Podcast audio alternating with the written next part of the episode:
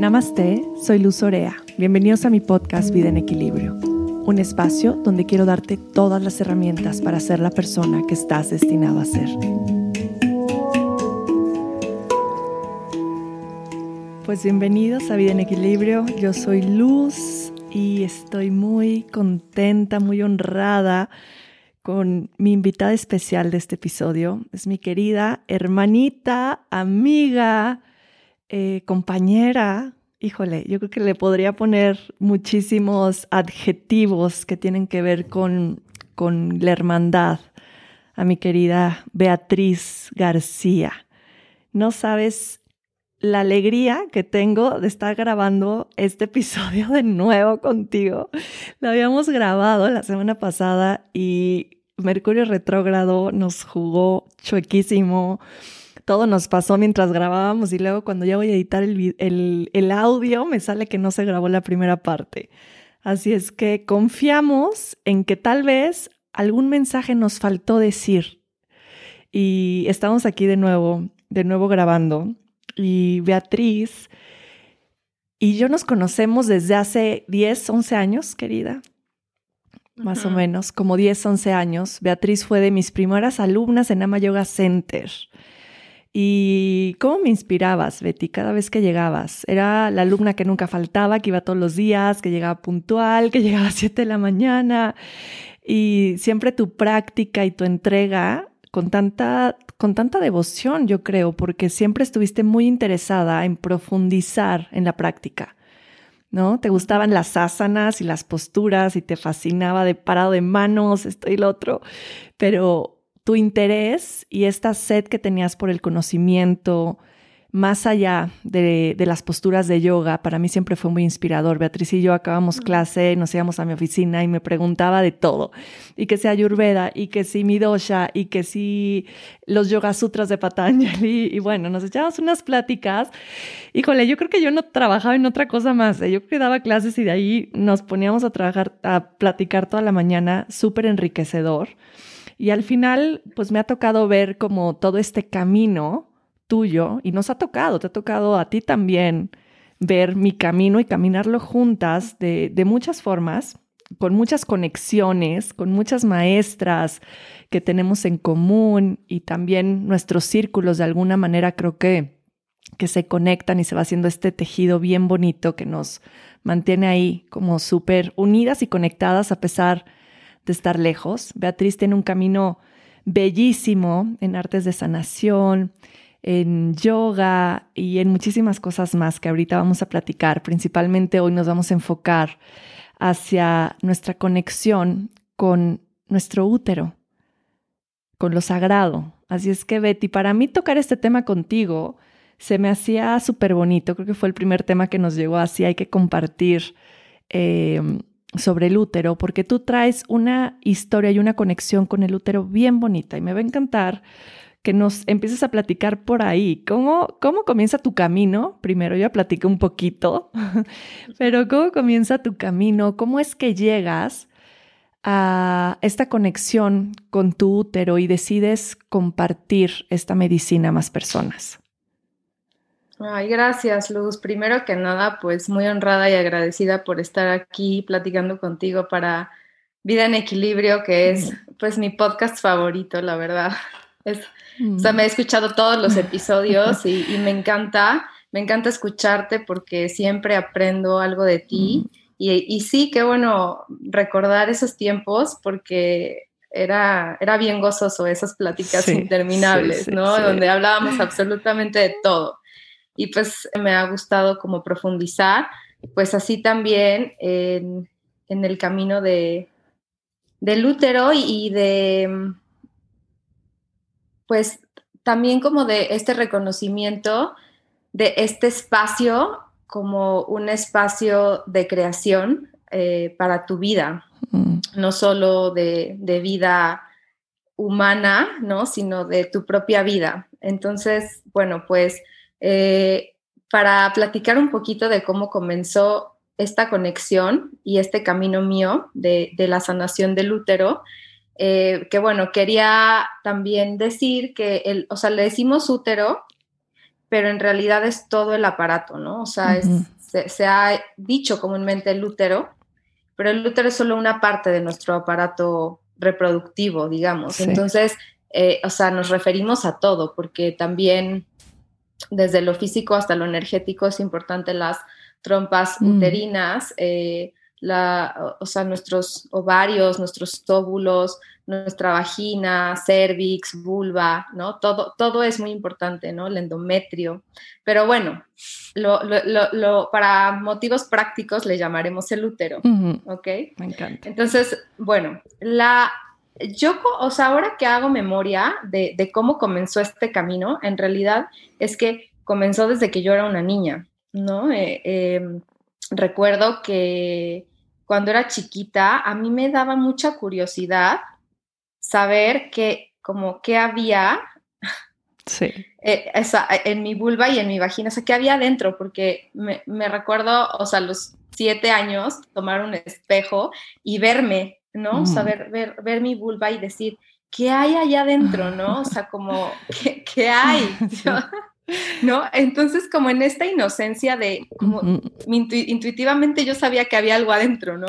Entonces, bueno, a los siete años es que no tienes información, pues ni siquiera de anatomía, ¿no? O sea, es como todavía no se habla mucho de eso, pero bueno, yo de repente también tocaba como para explorar, ¿no? Y, me acuerdo que, que mis padres lo, lo sabían, pero no me decían eso no se hace, mm. no te veas, no te toques, eso está mal, sino simplemente como, o sea, de repente me preguntaba a mi mamá como, oye, pero, o sea, ¿qué, qué haces? ¿No? Y yo, ah, nada, estaba como explorándome, ¿no? O sea, ni siquiera me acuerdo si le decía eso, pero, o sea, era la intención, ¿no? Explorar. Ya después de ahí, la verdad es que también recibí mi, primera luna o mi primera menstruación, mi menarquia, joven, o sea, en realidad yo seguía como en primaria, yo creo que iba como en quinto, entonces sí fue un poco de shock porque pues casi nadie de mis amigas la había recibido, entonces eh, sí fue como, ¿qué, qué, pasa, no? Y de pronto... Eh, mi mamá fue siempre como muy sostenedora del espacio y de mis emociones. Entonces, eh, pues bueno, em, empecé a llevarlo como sin tanta frustración, ¿no? Claro.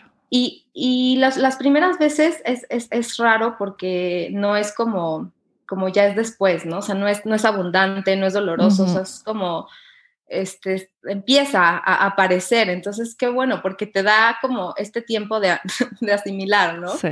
Pero después eh, durante mis menstruaciones yo empezaba a sentir eh, bastante dolor y, a pesar de ese dolor, nunca quise tomar medicamento, ¿no? O sea, siempre mi mamá me preparaba una taza de chocolate caliente con canela, ¿no? Que te decía justo la vez pasada que o sea, también me di cuenta que ahí empezó mi conexión con el cacao, porque yo inmediatamente lo asimilaba como algo que iba a quitar el dolor y mm. yo, o sea, sentía esa expansión en el útero en el que ya todo podía fluir sin dolor, ¿no? Sí. Entonces, bueno, empecé a descubrir también ahí como, pues como varias cosas que, que funcionaban para mí y otras que no. O sea, todo esto ya también estoy avanzando un poco en el tiempo, pero también te platicaba, ¿no? Que, o sea, mi, signo solar es escorpio, entonces mis órganos regentes pues son mi aparato reproductivo y mis genitales. Entonces es una zona con la que yo siempre tengo que tener cuidado, ¿no? Entonces, de pronto las toallas eh, y los tampones me generaban muchas infecciones mm. y era pues incómodo y doloroso. Y entonces yo me acuerdo que iba como en los primeros semestres de universidad cuando empezaron a, como a, ser más famosas, ¿no? Las, las toallas reutilizables, porque pues yo creo que, o sea, eso es lo que usaban en realidad antes, ¿no? Nuestras abuelas probablemente, estas compresas de tela que se lavaban. Entonces, eh, una amiga me las recomendó y entonces entré a la página y vi que también estaba la copa. Entonces me compré las dos y ahí empezó a cambiar y empecé como como a tener este nuevo encuentro con, pues, con mi útero y con lo, que viene de ahí en esta exploración, porque mm. es muy diferente menstruar, que tu sangre caiga en una toalla desechable verla, o sea, no, no, como cambiarla y tirarla a la basura y ni siquiera observas, ¿no? Claro. Entonces, con estas herramientas era diferente porque podía observar mi sangre. Entonces ahí empecé a descubrir otras cosas, ¿no? Como, o sea, empecé simplemente a, a darme cuenta que la sangre no huele mal, que, o sea, tiene un color pues bastante bonito, ¿no? Este, y, y, empecé a dejar de tener infecciones y también eh, mis dolores disminuyeron bastante, ¿no? Entonces, eh, creo que también los dolores van disminuyendo en la medida en la que vas como reconociendo que lo que viene de ahí es especial, o sea, para mí incluso es sagrado. Y, y, y, entonces te vas dando cuenta que, que, no es una molestia, o sea, que es como todo un potencial inmenso a descubrir, ¿no? Y entonces, asimismo, tu, tu útero se, se, abre y se expande a, que esto fluya, ¿no? Con, mayor gozo. Y, y, bueno, entonces de ahí em, recuerdo mucho eh, como una vez en una clase de pintura eh, estábamos hablando de la menstruación eh, y había muchas señoras como de, ay no, yo estoy feliz desde que ya no me baja, no, que no sé qué. Y entonces yo recuerdo decir en ese momento, no, o sea, yo siempre, bueno, no siempre he amado, pero me acuerdo que sí dije como, amo que me baje, porque yo ya estaba en ese momento, ¿no? Del, del que, o sea, aprendes a observar y entender la menstruación desde otro lugar, ¿no? Sí. Entonces, em, y te digo que no siempre, porque sí hubo momentos en los que era muy doloroso y a pesar de que sí, pues me quitaba el dolor y todo, pues sí decía, ay, ¿por qué no? Sí. Pero bueno, o sea, después vas, vas, vas creciendo y vas reconociendo como todos estos potenciales que hay en ti a descubrir. Entonces, em, bueno, después también de esto, eh, en los círculos de mujeres y con, y con abuelas me compartieron que la sangre pues no se tira a la basura, ¿no? O sea, incluso de la copa pues no se tira al excusado, ¿no? O sea, en realidad la sangre se ofrenda a la tierra. Y, creo que esto es algo que nuestras ancestras hacían eh, en las carpas rojas, que después más adelante podríamos hablar de esto. Sí, me encantaría. Y, y que, y que hemos perdido, ¿no? Entonces, en este eh, poder observar tu sangre y, regresarla como una ofrenda a la tierra, te empieza a generar también una conexión más profunda con la tierra, ¿no? Que, que, que, te, con, o sea, a mí me empezó a conectar nuevamente así como, ah, pues a ver, los ciclos de la tierra y cómo mm. al, ofrendar esto en, en, el siguiente mes, la planta a la que se la ofrecí está floreciendo. Entonces, cómo todo va tomando un tiempo y cuando cree, ¿no? Nos hacen creer que nuestra sangre es sucia, impura y, todo esto. Al, final, cuando te das cuenta que no, o sea, que es sagrada, que son nutrientes, que son células madre y que es vida también, ¿no? Entonces, ah, pues ahí empezaron como, o sea, a caerme muchos veintes. Y también en este, en este proceso de, como de cuando las toallas no me caían bien y todo eso, yo o sea, intuitivamente hacía el sangrado libre. Yo no sabía ni siquiera que eso existía y que era como mm. algo, ¿no? Simplemente me ponía una falda y dejaba que fluyera. Entonces empiezas a sentir, ¿no?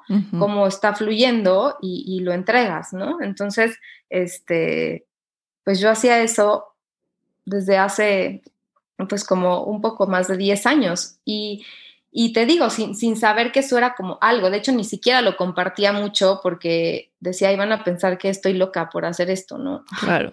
¿No? Ahora es como, wow, qué increíble. Y escuchar a que ahora tantas mujeres buscan hacerlo, que algunas ya lo practican desde antes, ¿no? Entonces como, wow, o sea, qué, qué, qué lindo es poder escuchar, escucharte, o sea, en ese momento qué bonito era a mí poderme escuchar y haber descubierto pues esas posibilidades. Entonces, bueno, después de eso eh, empecé a ir a círculos de mujeres. Mi primer círculo fue en Amayoga contigo. Lo recuerdo. Sí, entonces, bueno, ahí me di cuenta también de lo, de lo importante que era como entre mujeres hablar de cosas profundas, íntimas, ¿no? Y cómo reconocernos en, en las otras nos ayudaba a, a, sanar cosas de nosotras mismas. Entonces empecé a ir a círculos de mujeres y empecé a descubrir que me encantaban.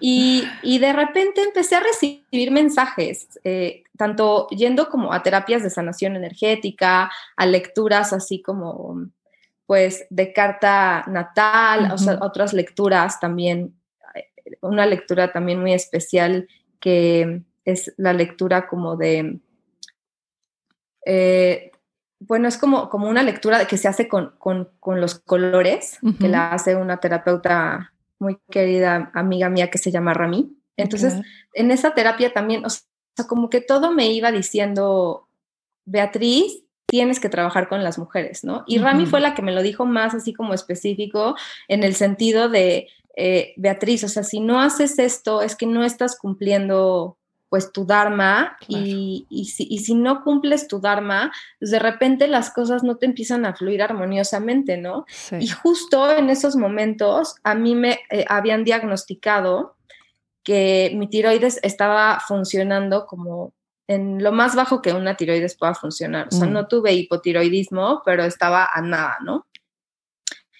Y pues en eso te empiezan a caer veintes, ¿no? O sea, como, como estudiante de yoga, o sea, entiendo la anatomía, ¿no? O sea, y aparte, más allá de la anatomía de las asanas, me gusta la anatomía del cuerpo, ¿no? Entonces, pues anatómicamente, o sea, tu mandíbula y tu, y tu garganta, o sea, son, son como el espejo de la pelvis y la vagina. Entonces dije, ah, qué interesante, ¿no? Mm. Entonces, pues ahí te van cayendo veintes, ¿no? Te digo, o sea, de pronto también estando pues en procesos de meditación o de ceremonia recibía estos mensajes de Beatriz, los círculos de mujeres, incluso los veía, ¿no? Soñaba, soñaba como eh, yo guiaba un círculo de mujeres, me acuerdo de un sueño, así que, ahorita lo estoy recordando y lo quiero mencionar, pero era muy interesante porque en el sueño yo llegaba y entonces me, me, así, yo tenía que poner a cuatro mujeres en las cuatro direcciones como guardianas de esas puertas, ¿no? Mm. Porque si no las, si no, si no estaban ahí como esas mujeres fuertes, podían entrar como otras energías, ¿no? Y, en ese momento empezaban a entrar hombres, ¿no? Mm. O sea, empezaban a entrar hombres a nuestro círculo de mujeres. Y, bueno, o sea, fue interesante porque una vez en un círculo de mujeres que hicimos en India, en, en, la Kiva, con, que, organizó Michelle, también Michelle Button, una muy querida amiga nuestra.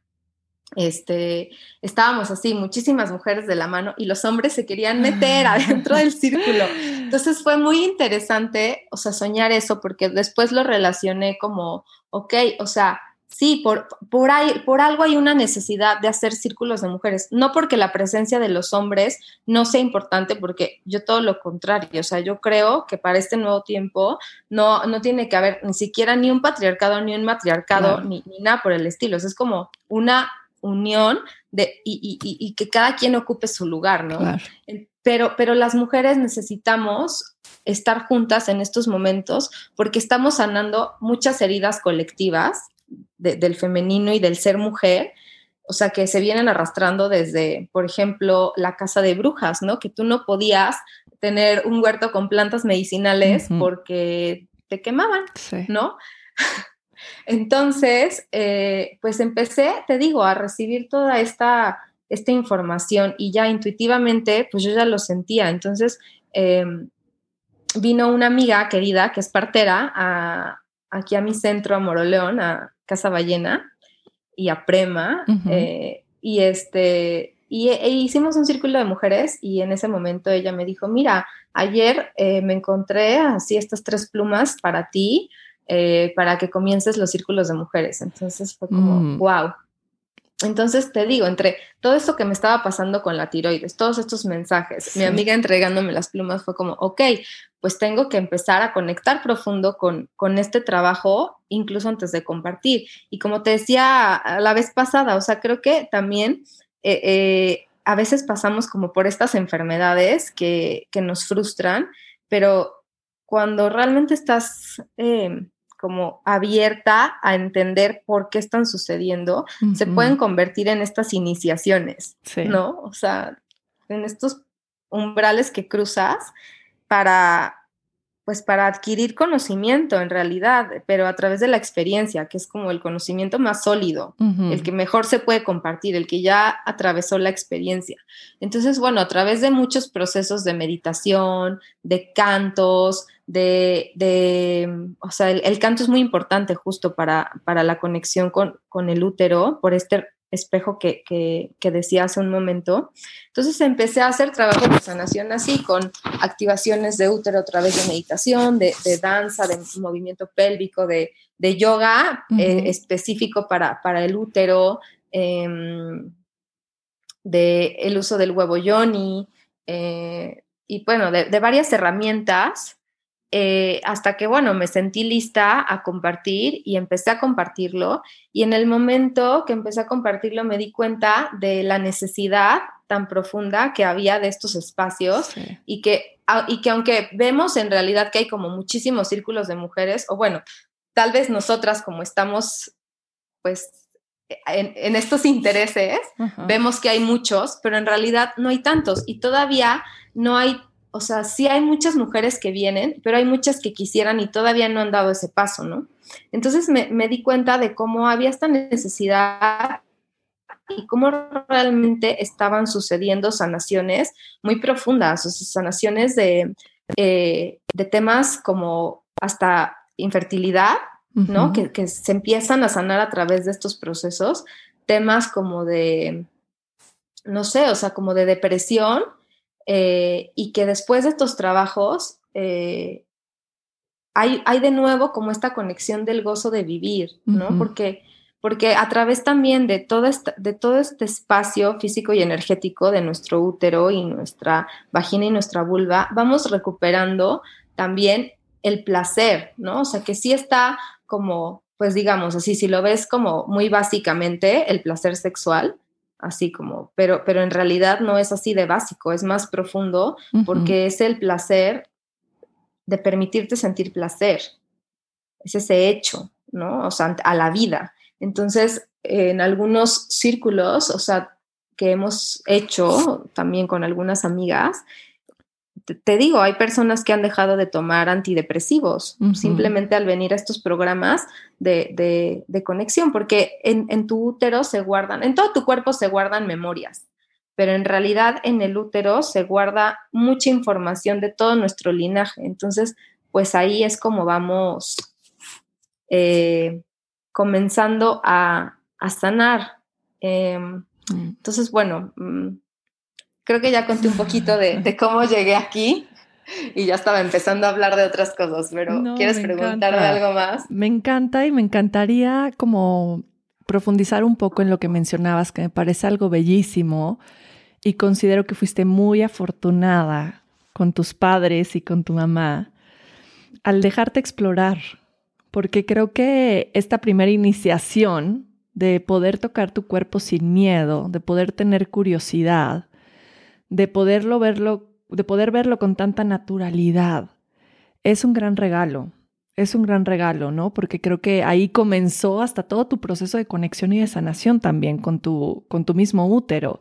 Y al final ahora como, como padres de pronto nos espanta, ¿no? Si nuestros hijos están viendo o se están tocando, es como no te toques, eh, está prohibido, no hagas eso y no, no lo hablamos. Y entonces empezamos a tener esta conexión desde esos primeros momentos, bueno, esta desconexión de nuestro propio cuerpo, ¿no? Y a ver nuestra vulva y nuestra vagina y toda esta parte como algo que está mal, que está prohibido, que no hay que tocar y que no hay de hablar de eso y hay que meterlo en el cajón, en el baúl de los secretos familiares y no volverlo a abrir. Entonces, creo que desde ahí es una gran oportunidad para los que son padres, para quienes son madres, de poder ver esta primer, este primer llamado de curiosidad y de conexión con el cuerpo como justamente es una manera de poder conectar y de explorarnos. Y creo que es algo bellísimo que como tu mamá deberíamos de permitir que, que esta exploración se esté dando.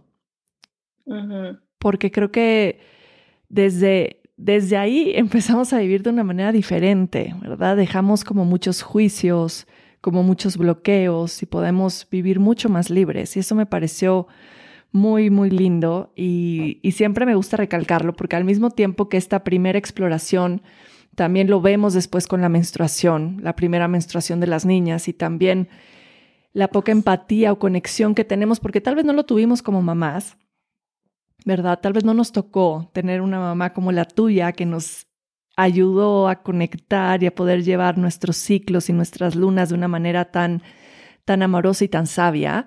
Y lo replicamos en nuestros hijos, ¿no? Y decimos, bueno, ya, toma, aquí tienes la Cotex y ya cada mes te va a bajar y te la pones, ¿no?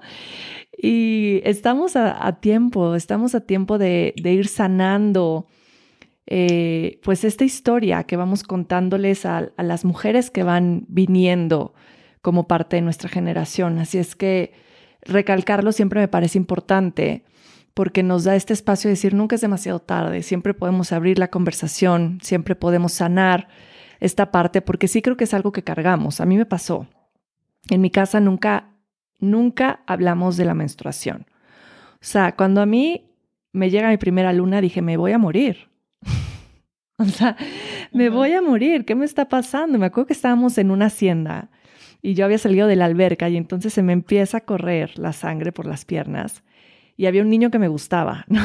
había un niño en la hacienda que me gustaba y entonces yo volteé a ver y yo, ¿qué está pasando? Y mis hermanas como se dan cuenta, me, echan una toalla y me dicen, ven, ¿no? Entonces ya me llevan a un cuarto y me dicen, a ver, pues si te bajó, este, toma, usa estas toallas y ya, hasta ahí llegó la conversación, pero realmente no fue algo que toqué con mi mamá y que sí me hizo falta. Claro, porque es un, es un momento de transformación, pues bien profundo, ¿no? O sea, también como platicábamos, o sea, ahí entra también el tema de los ritos de paso, que tienes un episodio con María, también querida amiga y maestra. Bellísimo. Eh, y, qué importante, como lo decías ahora, o sea, que, que nosotras estemos ahora empezando a generar más conciencia para nuestras hijas, ¿no? Las hijas de nuestras hermanas, de nuestras amigas, y que, y que, que puedan, o sea, recibir su primera menstruación con, o sea, hasta como con, o sea, con ganas, ¿no? Apenas estuve en, en, un círculo de mujeres con, con, niñas que todavía no han recibido su primera menstruación y en este círculo cada una de nosotras habló de lo que, de lo que es para nosotras nuestra relación con la menstruación y saliendo de ahí las niñas estaban así de, ay, yo ya quiero que llegue mi primera luna, ya quiero, ¿no? Entonces, ¿sabes? Hacer esta ceremonia, o sea, sí sí, para, para recibir y para hacer este cambio de ser una niña a ser pues una jovencita, porque yo no creo que es como, ay, de niña a mujer, no hombre, o sea, a los 11 años que mujer, ¿no? sigue siendo como yo soy niña, ¿no? O sea, pero como, como esta transición que empiezas también a, a, esta posibilidad de, de, de, más conscientemente generar vida, como te decía, no vida humana, o sea, pero, pero tu propia vida, ¿no? Entonces, sí, porque al final los, nuestro, nuestras lunas, eso nos van recordando, ¿verdad, querida? Nos recuerdan este ciclo continuo de vida y muerte. Y esa es una belleza, ¿no? Podernos recordar cada mes, porque ahora que, que mencionabas hace rato cómo realmente nuestro útero es este contenedor de emociones, de historia, cómo todo se va guardando aquí. Lo mismo pasa cada mes, por eso de pronto nuestra, nuestra menstruación fluctúa de una u otra forma, ¿no? O tal vez nos sentimos mucho más melancólicos o tal vez tenemos más cólico y de ahí nos podemos poner a ver cómo qué ha acumulado este mes, qué no he soltado, qué me está pesando, qué emociones he tenido, cómo, es, cómo he estado viviendo este ciclo. Y creo que ahí también hay mucha información. Si las mujeres pudiéramos hacer eso, ¿no? Tener este, este calendario desde el día uno que comienza nuestra menstruación y escribir pequeñas cosas de cómo me siento, cómo se siente mi cuerpo, cómo está mi nivel de energía. Y eso nos da muchísima información antes de, lo que mencionabas que se manifieste ya como un desequilibrio. Exacto. Sí, y, en, este, en este ir observando tu ciclo, lo que decías del diario menstrual o también hay unos diagramas menstruales que puedes ir escribiendo, no sé, que, por ejemplo, hoy soñé mucho sobre esto, hoy soñé mucho sobre el otro, hoy me siento de esta manera. o sea, tú puedes ver cómo se repite, o sea, similarmente la energía cada, con cada ciclo y cómo usar eso a tu favor, porque el, tema es que en, esta, en estos momentos como sociedad vivimos de una manera muy lineal, como ya, o sea, ya se acabó el 2021, ahora va a empezar el 2022 y solo vemos como hacia adelante, sí. o sea, como en una forma de línea, ¿no? Entonces, eh, o sea, se nos olvida que nosotras, así como, o sea, porque la, menstruación es, o sea, digamos, es todo, todo un ciclo, no solo es el momento en el que en el que recibes tu sangre, ¿no? O sea, es todo un ciclo hormonal en el que o tienes más energía o tienes menos energía, o tienes mayor capacidad de concentración o tienes menor capacidad de concentración, o tienes mayor espacios de creatividad o menor espacios de creatividad, ¿no? Justo apenas leía un post en Instagram que decía, eh, si en tu fase de, doncella o, preovulatoria te sientes cansada, es porque en, en tu fase menstrual no descansaste lo suficiente, ¿no? Entonces, o sea, como que queremos ir siempre con mil energías, siempre productivos. Si hoy no hiciste 500 cosas, fracasaste como ser humano. Claro. y entonces cuando, cuando estás menstruando que no quieres hacer ni media cosa, entonces por toda esta presión sientes que, está, que hay algo mal contigo, que no estás siendo lo suficientemente productiva y que estás fracasando. Entonces todas estas cosas te las empiezas a contar y esto te empieza a dañar directamente tu relación con el útero, porque el útero está así como de, oye, pero no me estás dando el espacio, no me estás dando el reconocimiento de todo el potencial que te doy el resto de los días, ¿no? Entonces, honra el, momento en, el que estamos purificándonos y velo así como un momento sagrado de purificación y de renovación para el siguiente ciclo. Claro. Y me encantaría que hablaras un poco más eh, acerca de los ciclos, cómo, cómo los podemos ver con, con, la fase en la que es la doncella, ¿no? Platicamos un poco de esto en el pasado y creo que es súper bello como poderlo percibir eh, desde este lugar. Sí, bueno, como te, comentaba de que al momento que vas ofrendando tu sangre a la tierra, como que todo se va clarificando en, en la ciclicidad y la sincronía que tenemos con la Tierra y con la Luna, ¿no? Porque, por ejemplo, eh, o sea, en realidad son como cuatro fases, eh, como más, como en, las que generalmente se divide. O sea, hormonalmente en realidad son dos, pero, pero pero digamos que, lo, vamos a ver como en cuatro fases para que tenga correlación con la luna, con los arquetipos y con la tierra, ¿ok? Entonces vamos a empezar con la menstruación, que sería eh, el invierno, y que sería la luna nueva, y que sería, por ejemplo, el norte, ¿no? en, direcciones. Entonces empieza eh, en este momento en el que está viendo una muerte, pero al mismo tiempo está viendo un nacimiento, ¿no? O sea, está eh, estos dos momentos y el arquetipo sería la bruja, ¿no? O la, mujer sabia. Entonces, son momentos de estar eh, como en, encuevados, ¿no? O sea, en el invierno en realidad quieres estar dentro de tu casa porque hace frío, eh, aquí estás menstruando, te estás purificando, tu cuerpo está pasando por un proceso fuerte, o sea, estás, no, o sea, yo de repente cada vez que, cada vez que lo recibo digo, wow, o sea, no puede ser que me salgan estos mililitros de sangre, o sea, del interior de mi cuerpo y pueda seguir de pie, ¿no? O sea, y, y al final, pero, pero en este estar de pie es como estar de pie, pero puedo estar conmigo. O sea, lo que te platicaba la vez pasada es que en este momento, las mujeres se reunían en la carpa roja a menstruar y, también parte de lo que sucedía en este momento era una especie de oráculo. O sea, que las mujeres éramos el oráculo por el cual recibíamos información para compartirla al, al, resto de la comunidad. Entonces, son estos momentos en los que yo he podido ver cómo me llega información precisa, así mm. como insights muy profundos pero porque estoy descansando y estoy atenta. Si yo por alguna razón tengo que estar muy hacia afuera en mi ciclo menstrual, o sea, durante esta fase del sangrado, me doy cuenta que, o sea, lo paso como de noche, ¿no? O sea, no tuve esta introspección profunda, estos insights, estas, o sea, como, sí, esta información de hacia dónde me puedo y quiero moverme, ¿no? Claro. Entonces, bueno, esa es la primera fase. La siguiente sería la fase preovulatoria, que sería eh, en, los ciclos de la Tierra correspondiente a la primavera, en los ciclos de la Luna correspondiente a la Luna creciente, eh, en las direcciones al sur. Y bueno, eh, en este momento es el momento como de donde empiezas a, o sea, donde está este nacimiento y empiezas a crecer. Entonces es como este momento de ser niño y joven, ¿no? En el que probablemente te sientas ya, como acabas de purificar tu cuerpo, te sientes muy desinflamada.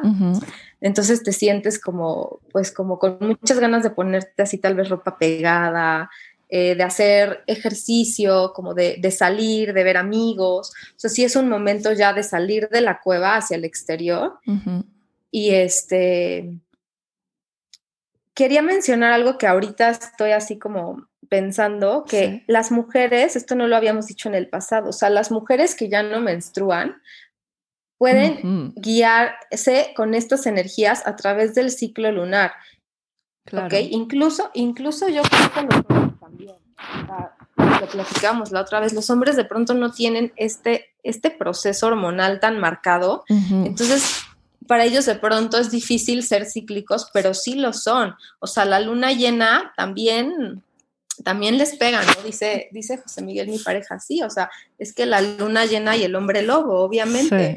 Claro y también creo que ahorita lo que dices para las mujeres que, que ya están en, en, la fase de la menopausia, el poder haber tenido este registro, esta conciencia de sus ciclos, de alguna manera, intuitivamente, cuando comienza la menopausia, sigues conectada a estos ciclos, aunque ya no se manifieste en manera eh, física, por así decirlo, ¿no? A través del sangrado.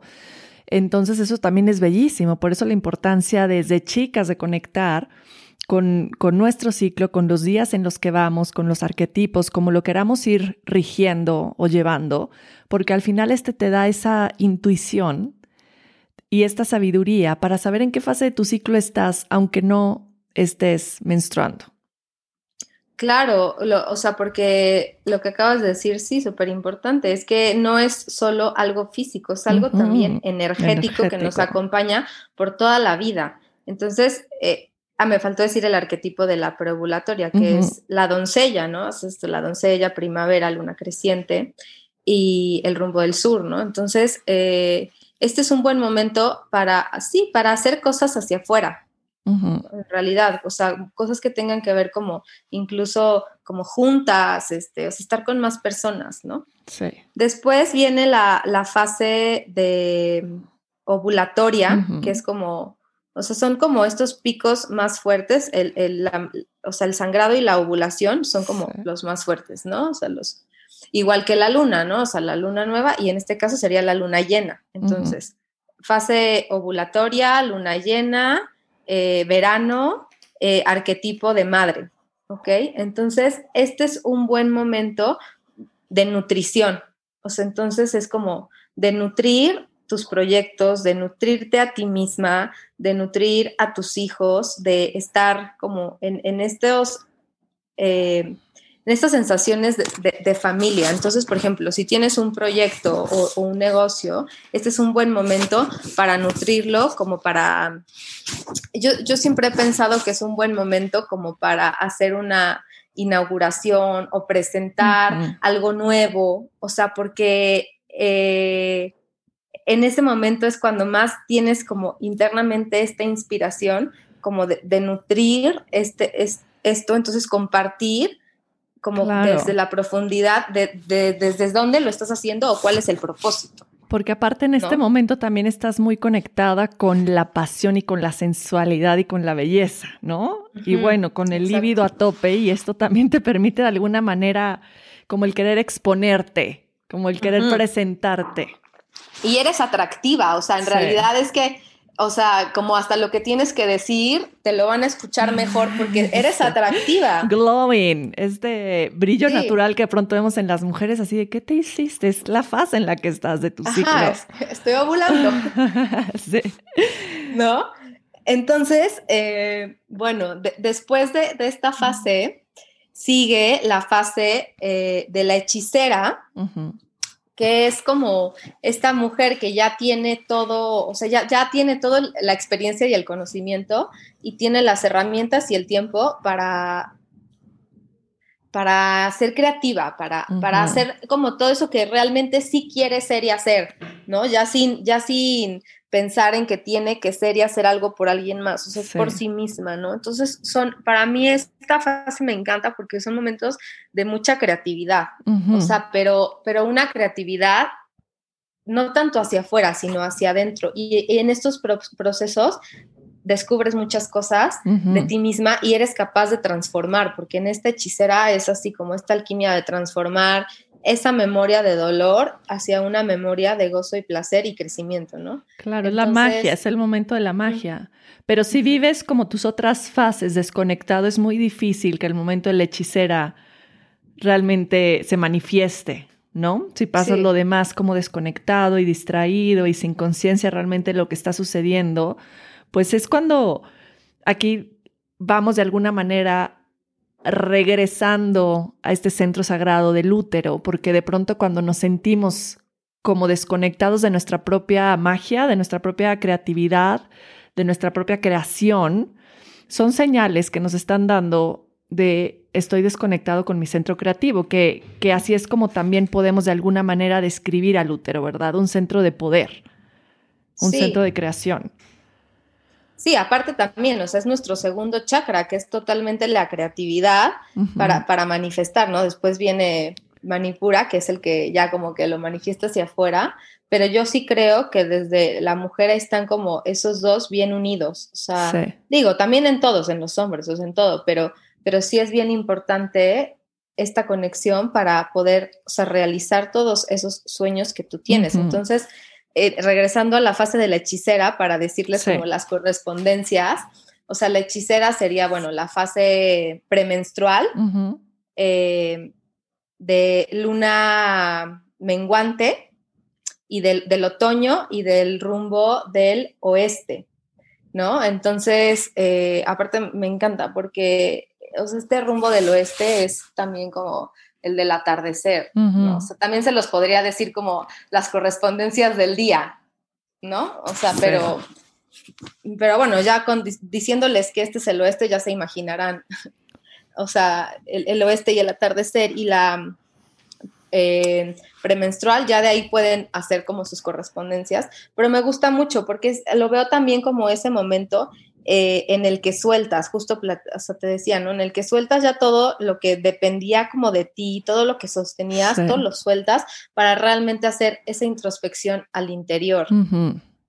¿No? Y, al llevar también esta fase con mucha conciencia, la, en la menstruación, o sea, ya en la, fase del sangrado, sí. pasan cosas muy maravillosas. O sea, de, de, darte cuenta que estás trabajando, ¿no? y, y quiero mencionar aquí esto porque de pronto, cuando empiezas a hacer este trabajo, empiezan a presentarse heridas de tu linaje.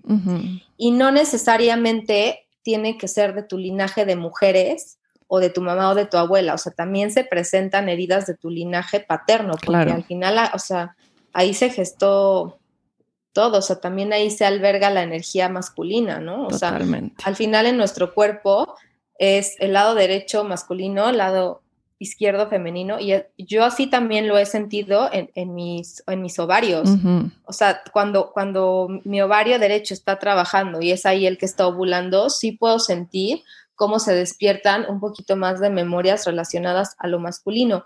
Y esto lo, lo quiero compartir porque cuando empecé a hacer como sanaciones profundas de del útero, una de las heridas que se me presentó fue una de mi abuelo eh, materno, este, o sea, de, de, un tema, ¿no? Que él tenía con mi abuela, que, que fue muy fuerte durante algún tiempo, después digamos que, que ya no siguió, pero era una herida que seguía, porque yo creo que probablemente esto se absorbió en el útero de, mm. pues, tanto de mi abuela, de mi madre y luego en el mío, ¿no? Entonces, pero bueno, al final estoy sanando también una herida del masculino y que yo estaba repitiendo en mi relación con mi pareja. Sí. ¿No? Entonces es bien lindo conectarte y darte cuenta de, cómo estas memorias empiezan a activar y las eres capaz de, de, pues, de sanarlas y determinar esos patrones que, que no te están llevando a tu mayor bienestar. Claro, completamente, querida. Y ahorita hablando acerca de las estaciones, de los arquetipos, eh, de los momentos del día, del atardecer, de las fases de la luna. O sea, quiero nada más que nos demos cuenta de la belleza y del tejido y de la conexión que tiene todo con todo. y que tiene la naturaleza con nuestro cuerpo sagrado. O sea, al final es todo se entreteje. Es un poco cuando hablamos de Ayurveda, que también Beatriz eh, comparte sobre, sobre Ayurveda, lleva estudiándolo durante mucho tiempo. Y, hablar de Ayurveda también es hablar y entrar en sintonía con estos ciclos, los ciclos de la naturaleza, entender estas energías que se despiertan en cada estación, en el otoño, en el invierno y cómo vivimos, imagínense estos 12 meses que nosotros tenemos la oportunidad de vivir en un año con estos cambios de ciclos, pues lo vivimos en intensidad en un mes. Y es bellísimo, es bellísimo porque al final es una gran oportunidad de autoconocimiento y de realización. Y de, y de realmente la realización viene siendo como este último paso o esta, pues sí, nuestra intención principal de la vida, es el realizarnos como seres mucho más elevados y al conectar con estas pequeñas fases con estos pequeños eh, cambios en nuestro cuerpo, en las estaciones, en las lunas, ¿no? Si ustedes que nos están escuchando están acostumbrados a hacer que los rituales de la luna nueva, rituales de luna llena, pues aquí van conectando y van entendiendo a más profundidad cómo estos mismos ciclos se van manifestando en nuestro mes y en diferentes circunstancias. Y creo que es, es precioso ver cómo la naturaleza rige todo esto y al final cuando estamos en sincronía con la madre tierra, cuando estamos en conexión con la naturaleza, pues llegamos a un estado de salud óptimo, porque tenemos esta conexión bien plena y, constante en sabernos escuchar y saber ver como las primeras señales de cuando algo no está bien. Y yo les quería recomendar un libro que me encanta, porque ahora que hablaste de los arquetipos, y hay un libro que se llama Las diosas de cada mujer y es bellísimo. Y también esta escritora tiene otro libro que se llama El Millonésimo Círculo, ahora que hablábamos de los círculos de mujeres. Se los recomiendo mucho. No sé si, si estoy pronunciando bien el nombre, pero es Jen Shinoda. Y habla mucho de los arqueotipos más como hacia la mitología griega. Pero es precioso poder ver también cómo estos arqueotipos se representan en la vida de la mujer. También hay otro que se llama Los dioses de cada hombre que también está basado en estos arquetipos. Pero bueno, al final si quieren profundizar un poco más, porque yo creo que les ha de haber encantado cómo Beatriz nos los compartió, échense un clavado a estos libros y profundicen mucho más en los arquetipos porque nos da mucho entendimiento. De pronto necesitamos conectar con, con historias y poder visualizarlo desde otro lugar para, para llegar a un, a un entendimiento profundo, ¿no? Como lo que mencionabas al principio, a través de de la experiencia es cuando vamos realmente aprendiendo y pudiendo compartir. Querida, dime algo. ¿Cómo darnos cuenta? Ahorita ya pudimos mencionar un poco de cosas, ¿no? Este centro creativo y de manifestación y, y, al principio mencionaste sobre si hay depresión o qué otra manifestación puede haber que nos diga o nos haga el llamado de decir necesitas conectar y sanar tu relación con tu útero. Mm, pues yo creo que eh, el constante rechazo de nuestro cuerpo físico viene de una, de una herida y una desconexión con nuestro útero. Claro. Porque nos han hecho creer todo el tiempo que nuestro cuerpo está mal. O sea, ¿no? Porque la, como el estándar de belleza de las revistas en primera, pues es falso, ¿no? O sea, hay un millón de cirugías detrás y un millón de Photoshop detrás de la persona que sale ahí, ¿no? Entonces, nos han hecho creer que nuestro cuerpo está mal, por ende, que nuestro, o sea, que nuestra mente está mal, ¿no? Como, o sea, decíamos que en este ciclo pasas por varias fases, cambios hormonales que te hacen cambiar de estados de ánimo, pues fácilmente, ¿no?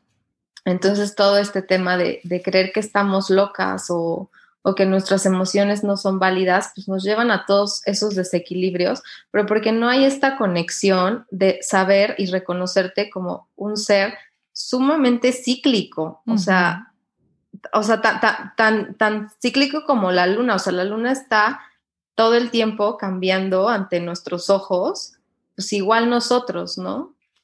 Entonces, em, bueno, a otros, otros como desequilibrios que, se generan a través de esta desconexión, o sea, son también la infertilidad, es también la amenorrea, que es cuando hay ausencia de menstruación, los dolores excesivos, o sea, todo eso sí se va curando cuando vas haciendo una conexión realmente profunda. Y te digo, también nos han hecho creer tanto que nuestro cuerpo está mal, pues que, que con tal de como mejorar el aspecto de nuestro cuerpo físico, atentamos en contra de nuestro útero, o sea, y digo así, atentamos porque hacemos ejercicio en exceso, ¿no? O sea, muchas mujeres nos hemos sometido a dietas hiper bajas de calorías, entonces todo eso, o sea, tanto a la tiroides como, como, al, como al útero, los, los desequilibran inmediatamente, ¿no?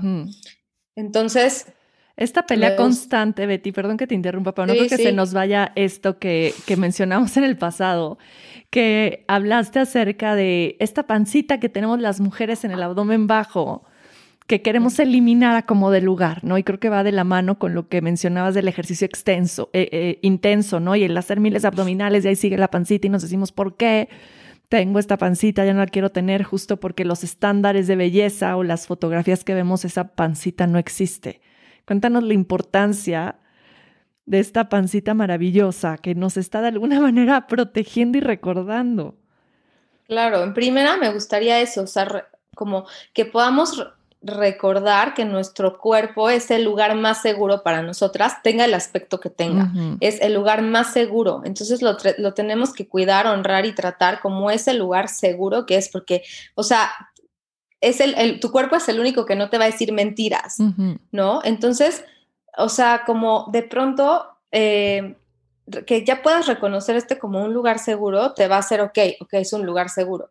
Observar, o sea, pues nuestra, nuestra, nuestro útero tiene una forma de, de cuenco, de calderos, es el, nuestro caldero, ¿no? Ahí está el caldero de nuestro cuerpo. Entonces, pues, ¿de qué tiene forma? Pues de un cuenco, es redondo, ¿no? Entonces, eh, o sea, cómo se gesta la vida, pues en un espacio redondo, ¿no? Entonces, como ir en contra de, eso es como ir apagando tu propia vida, o sea, yo así lo veo, porque es que está muy, o sea, como sabes a dónde está direccionada tu mente y tu energía, pues se direcciona todo, ¿no? Y entonces todo se manifiesta. Entonces, pues si tú todo el tiempo estás rechazando esta pancita, pues estás rechazando tu, tu poder creador, tu, o sea, estás rechazando tu, tu, mm, o sea, tu órgano,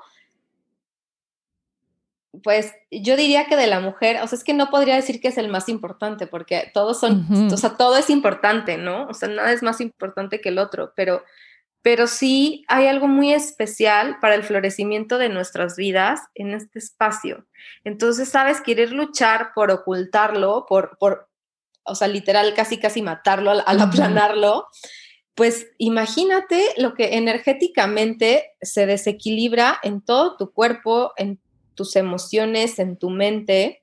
Entonces, como poder reconocer que es un lugar y un espacio seguro es importantísimo para dejar de luchar en contra ¿no? de esta pancita que sí, te platicaba la vez pasada como lo dijo Shiva, Shiva Ray, nuestra maestra de Prana Viñasa Flow, o sea, que ella decía, es que no entiendo por qué hay tanta obsesión, o sea, suéltenlo. Y, y, sí, o sea, la verdad es que muchas veces en los círculos de mujeres yo siempre les digo, suelten la panza, no metan la panza, suéltenla. O sea, suéltenla, relajen ese espacio y más cuando hacemos este tipo de trabajos, porque el, útero necesita sentirse libre y poder expandirse para, para, entrar en procesos profundos de autoconocimiento, porque como dices, esto es una herramienta de autoconocimiento. Esto va totalmente hacia adentro y, de lo que hay adentro hacia tu mente consciente. Sí, me encanta porque creo que como mujeres, la mayoría de nosotros que estamos escuchando hemos pasado por ese momento, ¿no? De donde vemos esa pancita y decimos, no la quiero tener, ¿qué hago? Y, no conectamos realmente con ese entendimiento profundo hacia el por qué esta, esta pancita es, es sagrada y realmente cuál es el verdadero significado de que, de que esté presente, ¿no? Y, y bueno, reconocerlo creo que es una, una belleza y esto que mencionas sobre aceptar nuestro cuerpo, sí podría ser como, como el primer paso a este, a este camino de, de, sanación de nuestro propio útero. Podernos ver en el espejo en las mañanas y agradecer a nuestro cuerpo maravilloso por sostenernos, eh, por cuidarnos, por, por estar con nosotros, ¿no? De, una manera honrar este, este vehículo, porque al final realmente nuestro cuerpo es un vehículo por el que estamos transitando en este en este plano, en esta, en esta vida, ¿no? ¿Cómo, ¿Cómo estamos honrando este cuerpo que es el único que vamos a tener? Y me encantaría que nos compartieras, Betty, alguna herramienta como que sea simple, que la podamos hacer en nuestra casa, que nos ayude en este proceso de sanación, porque sí como mujeres tenemos mucho que sanar. y, y, lo mencionábamos en el pasado, ¿no? Cuando sana una, sanamos todas. Entre más mujeres tengan acceso a esta información y a estas herramientas de sanación, pues todos vamos sanando, porque al final, pues venimos de un linaje compartido.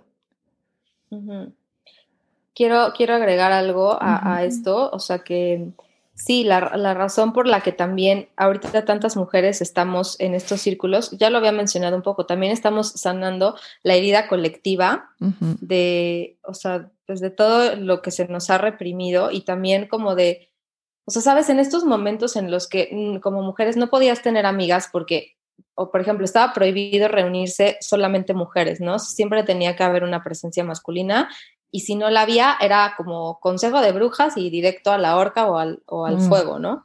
Este, o a la hoguera, ¿no? Entonces, o sea, no podías tener amigas, ¿no? O sea, tú tenías que ser como la mujer este, impecable, perfecta, para que no te quemaran. Entonces era como o sea, ahí se empezó a hacer toda esta competencia de no, no, no, ella, ella tiene más posibilidades de sobrevivir porque es más pura y perfecta, entonces no, o sea, mm. La odio porque ella no se va a morir y yo sí, ¿no? Entonces, lo que yo he podido ver es, es eso, que ahorita estamos sanando mucho esa herida que estaba súper arraigada y que es necesario sanarla para hacer también este, este salto a la, a la nueva humanidad, ¿no? O sea, como ya, o sea, mujeres que, que, se apoyan, que se aman y que recordemos cómo antes había esa hermandad, esa unidad en las carpas rojas en las que éramos oráculos de, de o sea, de nuestra comunidad, ¿no? O sea, que, que podamos reconocer y recordar ese poder de, de sabiduría y de, de, sanación, ¿no? Entonces, sí, o sea, por eso es que tantas mujeres estamos ahorita haciendo este trabajo y es de vital importancia para la humanidad, o sea, es clave. Entonces, bueno, hablando de eso, te comparto algunas herramientas. Eh, lo que decías de, como de amar nuestro cuerpo, precisamente una herramienta que, que nos pusieron de tarea en una de mis certificaciones em, de activación de útero con una maestra que se llama Caro Paz, que es chilena, era escribir en una parte de tu cuerpo, o sea, como en esa parte que dices, ay, odio esta parte de mi cuerpo, escribir, me amo y tomarte una foto y verla, ¿no? O sea, verte en el espejo con ese me amo, pero después, cada vez que te entres, este, ah, de mi cuerpo, ver esa foto, mm. es decir, me amo, ¿no? O sea, de hecho, nosotras, pues entre nosotras nos la compartimos, entonces era, o sea, eso también es súper poderoso, ¿no? Como o sea, compartirlo y que te digan, oh, pero estás hermosa, o sea, eso es divino, ¿no? Sí. Entonces, esa es una herramienta que, a mí me gustaría como darles para en esa primera acción de reconocer que tu cuerpo es el lugar más seguro para ti, ¿no? Y que realmente puedas sentir el amor por tu cuerpo. Mm. O sea, obviamente, pues, yo he pasado por muchas etapas en las que no me gusta mi cuerpo, obviamente, pero pues después de todo este trabajo, por fin puedo decir que, ya no hago ejercicio para, para estar flaca, ¿no? O sea, o tener el estándar, sino lo hago porque realmente lo amo, me gusta hacerlo y hago solamente lo necesario, no me excedo, este, ¿sabes? Lo hago con, mucha conciencia, si me siento en un momento ya súper cansada, lo dejo, ¿no? Entonces, en este, como, sí, mi cuerpo es así, sí, tal vez no tengo el abdomen más marcado, pero pues no, así es mi cuerpo. O sea, hay cuerpos distintos y, son perfectos y ahorita me siento bien, estoy gozando de salud, es lo más importante, mi cuerpo me sostiene y, ¿sabes? Entonces, bueno, ese es como un buen, eh, una buena herramienta para empezar a sanar como la relación con tu cuerpo, porque hasta que no reconozcas que tu cuerpo es un lugar seguro, no vas a reconocer que tu útero es un lugar seguro, pues está ahí adentro, ¿no? Vas por capitas, ¿no? Como, como una cebolla. Exacto. Entonces, el siguiente sería ya un poquito empezar a conectar con, con el útero. Esta es una herramienta muy básica que muchas mujeres probablemente ya conocen, que es, eh, pues, en yoga yo podría decirle mula banda, pero no es tan mula banda porque es en la vagina. Es que no, sé si se pronuncia Kegel o Kegel. Kegel. ¿Kegel? Ajá. Los ejercicios de Kegel, que son apretar tu vagina y soltar. O sea, de hecho ahorita lo estoy haciendo y no Yo también. Exacto, es que amo. Solo oí la indicación y empecé. Ajá, let's do this. Let's do this. O sea, ¿no? Esto va fortaleciendo y va estimulando los músculos de tu vagina y esto te va reconectando al placer. Y te digo, no al placer necesariamente sexual, porque, o sea, yo sí estoy de pronto como un poco clavada, como en que la mujer recupere el orgasmo, Sí. ¿No? O sea, que recupere esa posibilidad de ser orgásmica y multiorgásmica, pero viene desde que puedas sentir placer por la vida, ¿no? Entonces, pero sí, o sea, digamos que el placer sí se estimula en esta, pues en esta parte, ¿no? O sea, es algo que sí he visto que, digo, cada quien puede estimular el placer donde quiera, pero esto nos ayuda a empezar a estimular el placer. Entonces, es nada más como el placer de estar vivas, ¿no? Y eso te da mucha salud también. Este, vaginal y, o sea, no, y de piso pélvico, para tu columna vertebral, para todo. Luego, ya, el, la siguiente herramienta es que coloques tus manos sobre tu vientre. Eh, bueno, si, si practican yoga y les gusta hacer mudras, busquen Johnny Mudra en Google. Pero si no, nada más hacen como un triángulo invertido, o sea, triángulo hacia abajo, y lo colocan. Y nada más ahí comienzan a respirar. Y después de un rato de estar respirando, esto lo pueden hacer sentadas o acostadas, es solamente respirar y traer al presente que estás haciendo una conexión consciente con tu útero, ¿no? Este me gusta hacerlo en las noches antes de dormir y en este, en este intercambio energético de tus manos hacia tu útero, pedirle a tu útero que se manifieste en tus sueños. Mm. Ese, me, ese, me, encanta porque sí suceden, sí suceden cosas. Ese, casi siempre que hay un círculo de mujeres, al final les digo que lo hagan de tarea y al día siguiente me escriben con unos sueños increíbles, mm. ¿no? Entonces, háganlo, de verdad que, o sea, suceden, suceden cosas y, te transmite esa información a través de tus sueños. Otro, otro, eh, otra herramienta que también me gusta mucho, que es interesante porque estando en la montaña, en, en un retiro, sí. Eh, es, un retiro en el que estás pues unos días ahí, este, un poquito sola, un poquito en ayuno y en silencio, ¿no? Un poquito, este, Entonces, un poquito. Entonces, este, e, e, e, estaba en este momento en el que empecé a sentir que iba a llegar mi menstruación y lo primero que sentí fue como vientre a la tierra, vientre a la tierra, ¿no? Entonces me coloqué, o sea, con el vientre hacia la tierra, pero con, igual con esta conciencia, porque no es lo mismo acostarte boca abajo, ¿no? Que llevar tu vientre a la tierra. Entonces, con esta conciencia, llevar el vientre a la tierra, y inmediatamente empecé a sentir unos, unas palpitaciones de mm. la tierra en mi útero.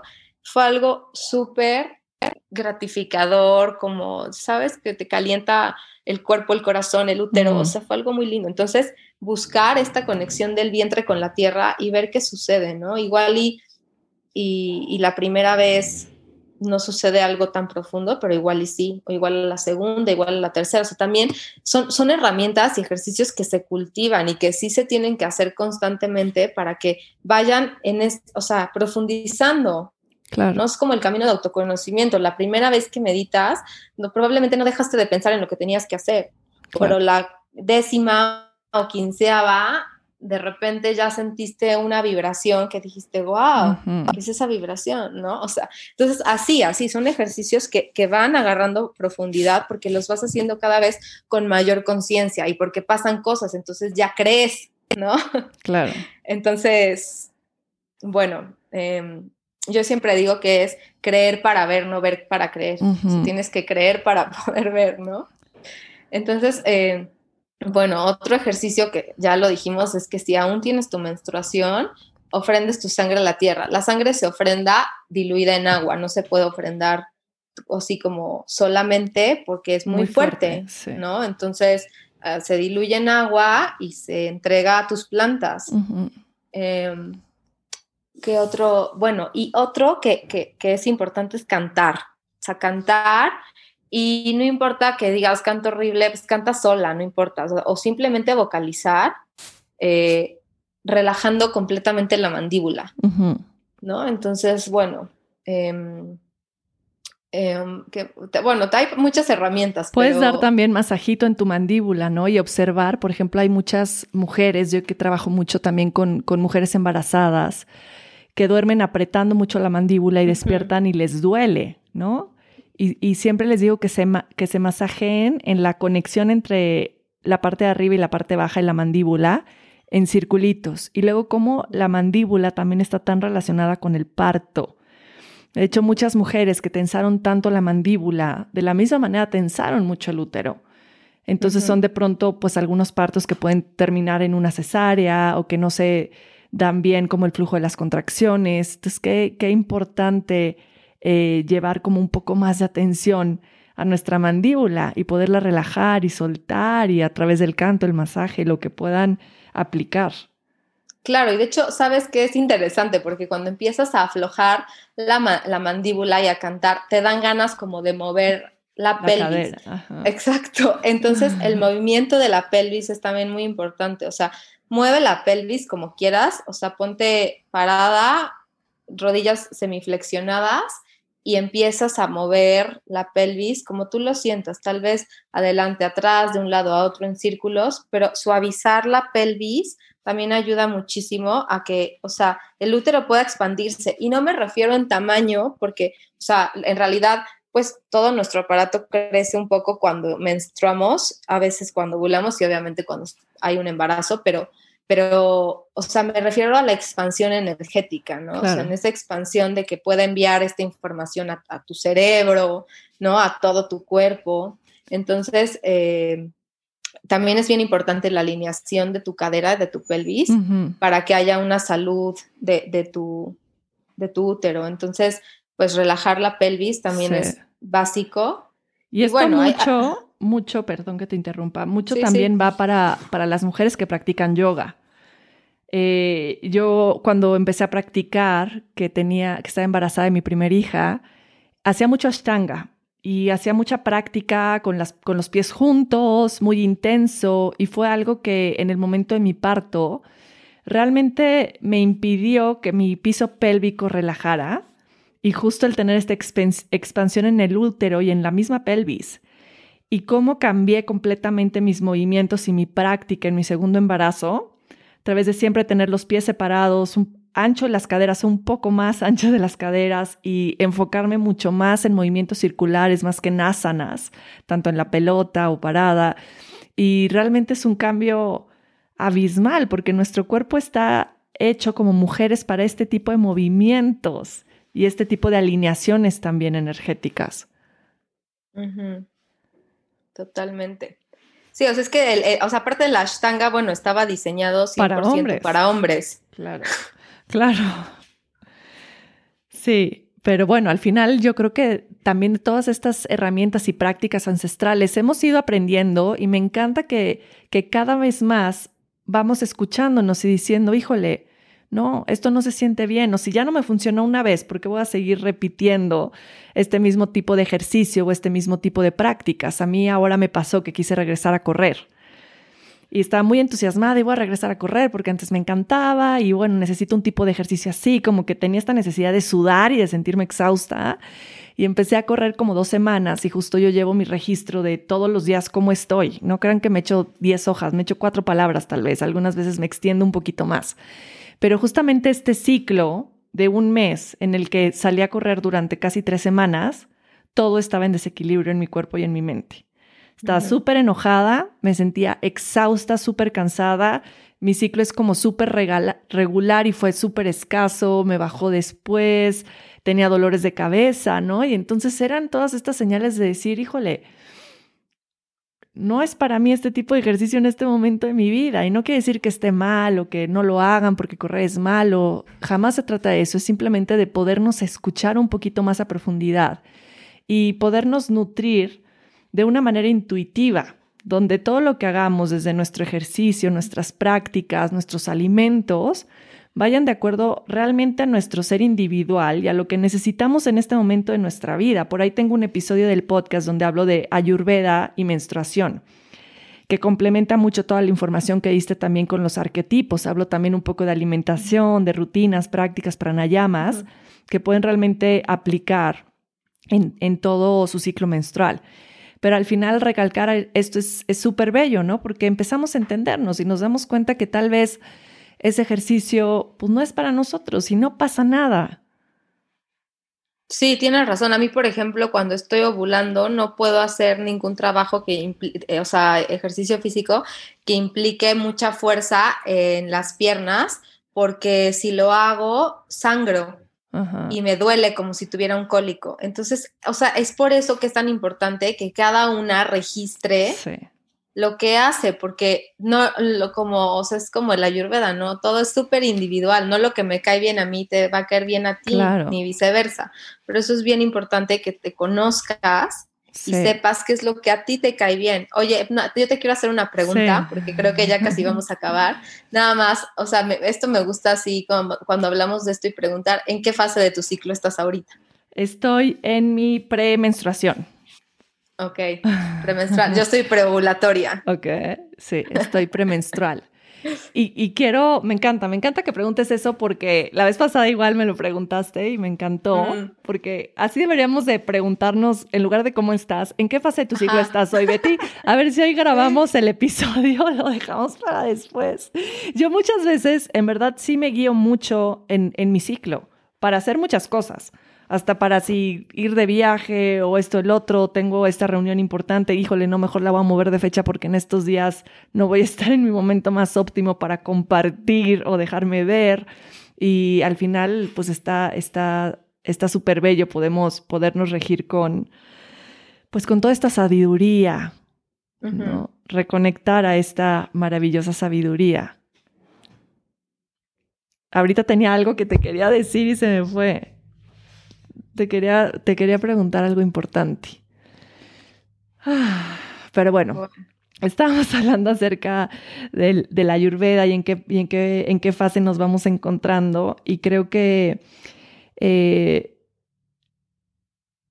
aprender a hablar este lenguaje nos puede dar mucho más información de las demás personas, ¿no? Es como los hombres cuando saben que, que sus parejas están menstruando, ¿no? O están premenstruales. Y es como, híjole, no, me voy a desaparecer porque tal vez esa fase del ciclo de mi pareja es donde más enojado está o de mal humor eh, o sensible y también les da como este conocimiento de, de, de prevenir. Sí, no, y a veces también a ellos, ellos como que les pasa un poco, o sea, yo sí he notado como a veces, en, mi, a mí en mi premenstrual sí me da muchísima hambre, ¿no? Y de repente he notado como a mi pareja también, o sea, a veces ni se lo digo, porque ya yo sé y lo, y lo veo porque, pues sí, al final de cuentas estás compartiendo toda esa energía. Claro, y, las entre pareja. Y las hormonas se comparten, por eso, por eso en el embarazo sucede eso, ¿no? Que la mujer tiene antojos y el hombre también y la mujer está cansada, el hombre también, porque estas hormonas no solamente es que las estemos segregando internamente, sino también las estamos eh, mandando hacia el exterior de alguna manera. Por eso también esto que hablábamos de las mujeres en la fase ovulatoria, que son mucho más atractivas, también tiene que ver mucho con el olor de la mujer, con las hormonas que en ese momento está produciendo, porque eso es lo que de cierta manera también atrae. Y ya me acordé lo que iba a decir hace rato, que este conocimiento de lo que hablábamos de ir llevando como este registro de tus días y de tu ciclo, previene muchas enfermedades. Yo lo veo muchísimo en consulta y veo cómo muchas mujeres llegan a consulta ya con amenorrea o ya eh, con falta de hierro o ya con muchos desequilibrios que ya están como muy presentes y que cuesta un poco más de trabajo poderlos de alguna manera volver a equilibrar que se pudieron haber dado cuenta antes si no llegaras a ese momento de ya tener como este, este malestar, ¿no? Y hablo mucho en esta cuestión acerca del ejercicio. Me han llegado eh, pacientes que hacen muchísimo ejercicio todo el día y me dicen, es que no sé por qué no he tenido, eh, no me ha bajado en tres meses. No tengo idea, ¿no?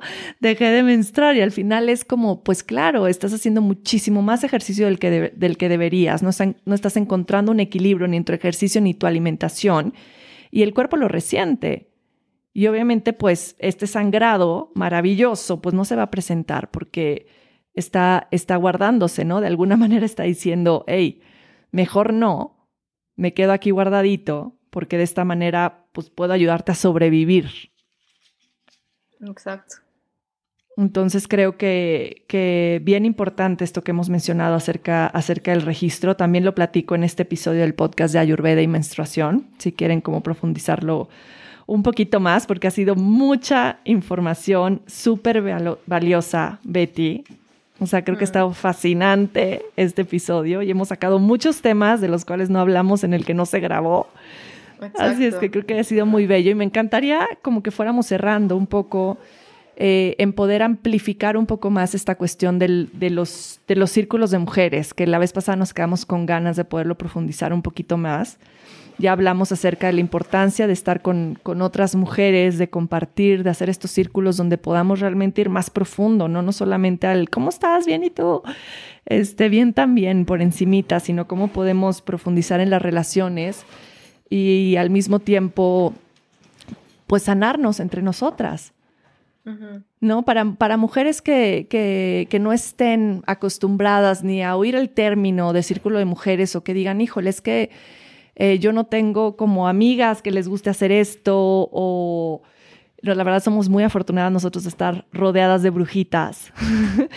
Porque esta es como la rutina de ir en lugar de ir a tomar el café, nos ponemos a hacer círculos y es la fiesta de alguien y es mi cumpleaños, eh, poner un rezo, encender unas velas y creo que es un, eh, pues es un gran regalo poder contar con estas brujitas y con estos círculos maravillosos que nos mantienen pues todo el tiempo conectando a esta sabiduría ancestral. ¿Y qué podías recomendarles tú a todas estas mujeres que, que desean empezar a crear esto en sus relaciones o con sus amigas o por dónde comenzar? Pues bueno, si cerca de, donde ellas viven o, tienen una uh, posibilidad de ir a un círculo de mujeres, eh, como a un espacio, o un ritual de círculo de mujeres, pues que puedan asistir para que puedan sentir la energía que se trabaja en estos rituales. Eh, sintonizarse con esa energía que se está invocando y trabajando, porque activa ya ciertas cosas y ciertas memorias que ya hay en ti, para que después sea algo como muy natural hacerlo tal vez tú sola con tus amigas. Pero si no hay esa posibilidad, también está pues la oportunidad de que en tu casa invites a tus amigas más cercanas con las que quieras platicar de temas profundos de ti misma, mm. o sea, porque es mucho como hablar de lo que tú sientes internamente desde lo profundo, encender una vela y, y sacar un oráculo, ¿no? Hoy en día hay oráculos por todos lados, son fáciles de conseguir, hay miles, ¿no? Y la, forma en la que a mí me gusta hacer como este círculo de oráculo entre mujeres, digo, también lo puedes hacer eh, mixto, ¿no? Pero, o sea, hablando del tema de círculos de mujeres, como me gusta es encender una velita, sacar eh, el oráculo, que cada quien tome una carta y antes de ir corriendo a leer qué dice el librito, tomarte unos minutos de observar qué te está diciendo la carta y compartirlo. Porque en este observar mm. te caen los 20 del mensaje que estás recibiendo. Y entonces dices, compartes y dices, ah, pues con esta carta me cayó el 20 de esto y de aquello. Entonces ya estás trayendo a tu mente consciente algo a transmutar que está dentro, ¿no? O algo a compartir. Mm. Entonces, eh, ahí ya estás como tocando unas profundidades y estás echando a andar tu, sabiduría interior, tu intuición, mm. ¿no? Al, ver esta carta y saber qué te está diciendo, ¿no? Y te digo, y por el otro lado, pues los círculos de mujeres, o sea, lo... Al, hacer todo este ritual que, que lleva un diseño, porque sí, la verdad es que como facilitadora de círculos de mujeres, sí hay un diseño que, se sigue, ¿no? Desde la presencia de los elementos en el altar, los rumbos hacia los que está dirigida la energía, cómo se invoca eh, a los guardianes del espacio, de los rumbos. Hay todo un, diseño para activar la energía y sintonizarnos con, la intención de ese trabajo, ¿no? Entonces, eh, bueno, que, que cuando tengan la oportunidad puedan venir y que, y que también sepan que no solo como facilitadora haces todo el trabajo, o sea, el trabajo se hace entre todas las que asistimos, porque la energía de cada una de nosotras va a traer temas a trabajar, ¿no? O sea, cada vez que tú compartes algo que a ti te está moviendo, va a resonar en alguien más. Entonces, al estar compartiendo nuestra palabra entre todas, vamos así, tal cual, sana una, sanamos todas, ¿no? Vamos reconociéndonos en nuestras hermanas y también esto reconociendo que, que, lo que sentimos es algo normal y que sí, sí nos pasa y sí le pasa a las demás, ¿no? Y, y, en esta energía en la que nos sintonizamos, pues también puedes gozar como de las sanaciones que están sucediendo en ti en ese momento y esa expansión de gozo, ¿no? Entonces, pues que, que puedan eh, asistir a uno o así juntarse entre amigas y hablar de, temas profundos, de, cómo se sienten y en dónde están, a dónde quieren ir, ¿no? Incluso también, eh, no sé, puede ser un círculo de, si alguien ya ha usado la copa menstrual y sus amigas no, así de, oigan, vénganse, quiero platicarles cómo funciona la copa menstrual. Claro. ¿No? Sí, sí, sí, y aprovechar esta hermandad también, ¿no? Porque de pronto se puede ciclar un poco la amistad a, la queja, ¿no? A la constante queja de, ay, ya, na, na, na, la muchacha se me fue, no sé qué, ¿no? Que podamos elevar un poco más nuestras relaciones. Esta también es una gran intención de, los círculos, ¿no? Que podamos realmente encontrar lo sagrado también dentro de lo cotidiano, obviamente, pero, pero también honrar como cómo podemos inspirar a las otras personas, ¿no? ¿Qué tal si ir al cafecito que nos echamos con las amigas en lugar de ir con el chisme que quiero contar? Pienso de qué manera puedo enaltecer la vida de las personas con las que voy a ir. ¿Qué les puedo compartir que las inspire? Mm, creo que también desde ahí podemos cambiar muchísimo la energía y la vibración y poder trascender las relaciones realmente a un espacio más, más elevado. Totalmente. En, esa, en ese espacio más elevado y de, profundidad en las relaciones es que también empiezas a encontrar estos espacios seguros para, para transmutar y para sanar, porque te sientes acompañada y sostenida y eso es súper importante para cuando quieres hacer pues un proceso de transformación para un mayor bienestar para ti y toda tu comunidad. Ay, me encanta, querida. No sé si te gustaría cerrar con algo más antes de que te haga la pregunta final del podcast. Vamos, vamos. Estoy lista. ¿Cómo encuentra Beatriz el equilibrio en su día a día? Porque aparte, bueno, al principio del podcast lo escucharon, pero Beatriz hace muchísimas cosas. O sea, es igual que yo de multitasking. Tiene el centro de yoga, tiene el restaurante, eh, tiene los círculos de mujeres, da clases, infinidad de cosas, cocina delicioso. Así es que, Beatriz, en este multitasking, en este hacer y ser como esta creadora de, proyectos increíbles, ¿cómo, ¿cómo regresas a tu centro? ¿Cómo te encuentras? Eh, pues te, decía que me, que me, encanta esta pregunta y la verdad es que podría responder, o sea, y quiero responder como a grandes rasgos, Ayurveda. Ayurveda es, es la base que me trae la estabilidad a mi vida Y aunque no soy así, digamos, 100% ayurvédica, súper estricta, eh, las rutinas que, más equilibrio me traen dentro de la ayurveda es la rutina, por ejemplo, de, dormir entre 10 y 10 y media y despertarme entre 6 y 6 y media, que es antes de que salga el sol.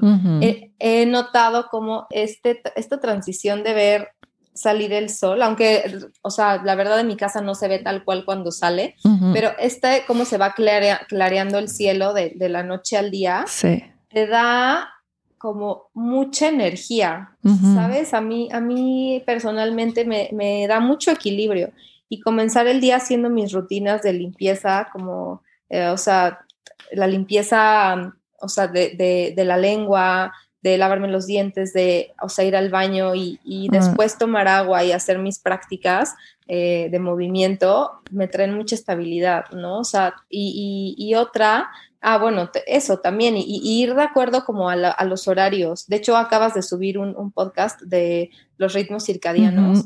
Eso a mí me da mucha estabilidad. O sea, yo antes decía, bueno, voy a hacer ejercicio a la hora que sea porque voy a hacer ejercicio. Ahora la verdad es que si no lo hago antes de las 10, 11 de la mañana, prefiero ya... No hacerlo, sí. No hacerlo, o hacer otra cosa, o una caminata más suave, o algo así, ¿no? Entonces, eso he notado como siempre me trae mucha estabilidad. Y, otro, otra cosa que me regresa a mi equilibrio es eso, realmente vivir mis ciclos eh, hormonales femeninos de acuerdo, o sea, tomarme los días eh, para estar un poquito más en descanso cuando estoy sangrando y de más actividad cuando estoy en mis, en mis otros momentos, en mis otras etapas del, ciclo. Eso, eso me, trae mucho equilibrio. Em, y, bueno, eso es lo que en realidad me mm. trae equilibrio a, a mi vida. Bueno, obviamente dentro de mis prácticas de movimiento es el yoga. O sea, cuando no practico yoga, eh, me doy cuenta en todo, en todo, ¿no? O sea, cuando de repente me pongo a hacer otras prácticas de movimiento, es bien distinto.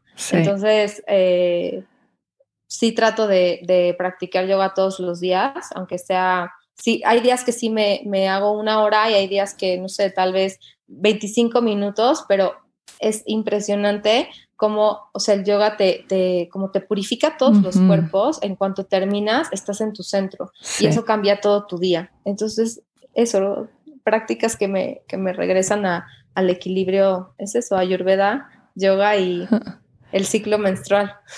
me encanta, porque también a través de esto reconocemos que independientemente de lo que hagamos en nuestra vida y cuál sea nuestro trabajo y nuestras rutinas y todo, todos perdemos el equilibrio constantemente. Es más, a mí me encanta siempre mencionar que en un minuto ya perdiste el equilibrio. O sea, son varias veces al día donde estás perdiendo el equilibrio. Y estas son estas señales que te recuerdan volver a encontrarlo. Respira, cierra tus ojos, toma agua, ¿no? Entonces, realmente esa es la intención siempre de compartir las herramientas de, de cada de cada uno de los seres maravillosos que invito a compartir al podcast, que nos compartan las maneras en las que regresan a su centro. Es bien lindo porque al final dentro de todo el conocimiento que cada uno tiene, nos damos cuenta cómo todos atravesamos por estos momentos de desequilibrio y es bien bonito poder regresar. Sí, claro, o sea, no, no, porque hay veces que no toda la semana te despiertas a esa hora y por tres, cuatro días que no lo haces, lo sientes inmediato y dices, no, necesito regresar. Y está, es interesante porque pues así vivimos en este orden y desorden que es lo que le da también el sazón a la vida. Totalmente, totalmente. Querida Betty, te adoro. Qué, qué belleza tenerte, qué belleza que nos compartiste tanta belleza. Gracias por honrar tu palabra, por escuchar tu corazón, y por hablar desde ahí, ¿no? Desde, desde tu intuición, desde la belleza y desde el amor. Es para mí un honor, como lo mencioné al principio, que estés aquí y deseo de corazón que tu camino sea amoroso, que siga lleno de flores, de abundancia y que sigamos conectadas en este, en todos los planos y caminando este, este hermoso camino a través de la sanación y de la realización del ser. Te adoro y deseo que sea este, este episodio de mucho beneficio para todas las mujeres, que, que esta intención quede ahí puesta, que le llegue a muchas mujeres y que podamos sanarnos entre todas. Gracias, Luz. Yo también deseo para ti todo lo mismo multiplicado y que siempre haya mucho amor, abundancia, paz y luz en tu vida. Gracias mm. por ser esa inspiración siempre. Mm, te quiero mucho. Y muchas gracias a todos por escucharnos. Que tengan un divino día. Bendiciones. Satnam.